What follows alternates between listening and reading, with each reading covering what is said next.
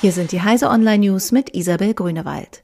Cisco schließt kritische Sicherheitslücken im iOS-Betriebssystem. In Ciscos Internet Work Operating System Software iOS und iOS XE klaffen mehr als ein Dutzend Schwachstellen. Davon gelten drei Lücken als besonders kritisch.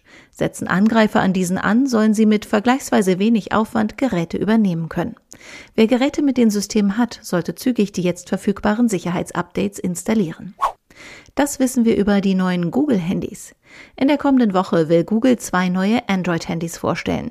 Schon jetzt wissen wir einiges über Pixel 2 und Pixel 2 XL. Aus Dokumenten der US-Behörde FCC geht hervor, dass zumindest die Standardfassung des Pixel 2 einen drückbaren Rahmen haben wird. Wenn der Nutzer das Handy quetscht, ruft er den Google Assistant auf. Beide Pixel-Smartphones dürften mit der neuesten Android-Version ausgestattet sein, möglicherweise dem noch nicht vorgestellten Android 8.1.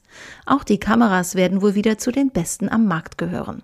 Ein Kopfhöreranschluss fällt voraussichtlich bei beiden weg. Europaparlament entzieht Monsanto den Lobbyzugang. Nachdem der US-Saatkonzern Monsanto sich weigerte, an einer Anhörung teilzunehmen, entzieht das Europaparlament ihm den Lobbyzugang.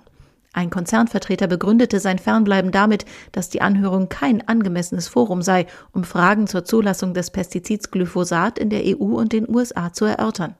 Es ist das erste Mal, dass einem Unternehmen der Lobbyistenzugang zum Europaparlament entzogen wird.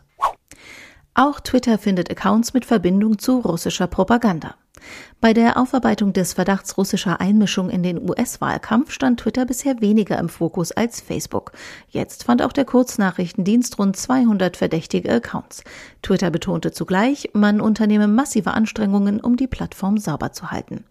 Diese und alle weiteren aktuellen Nachrichten finden Sie auf heise.de.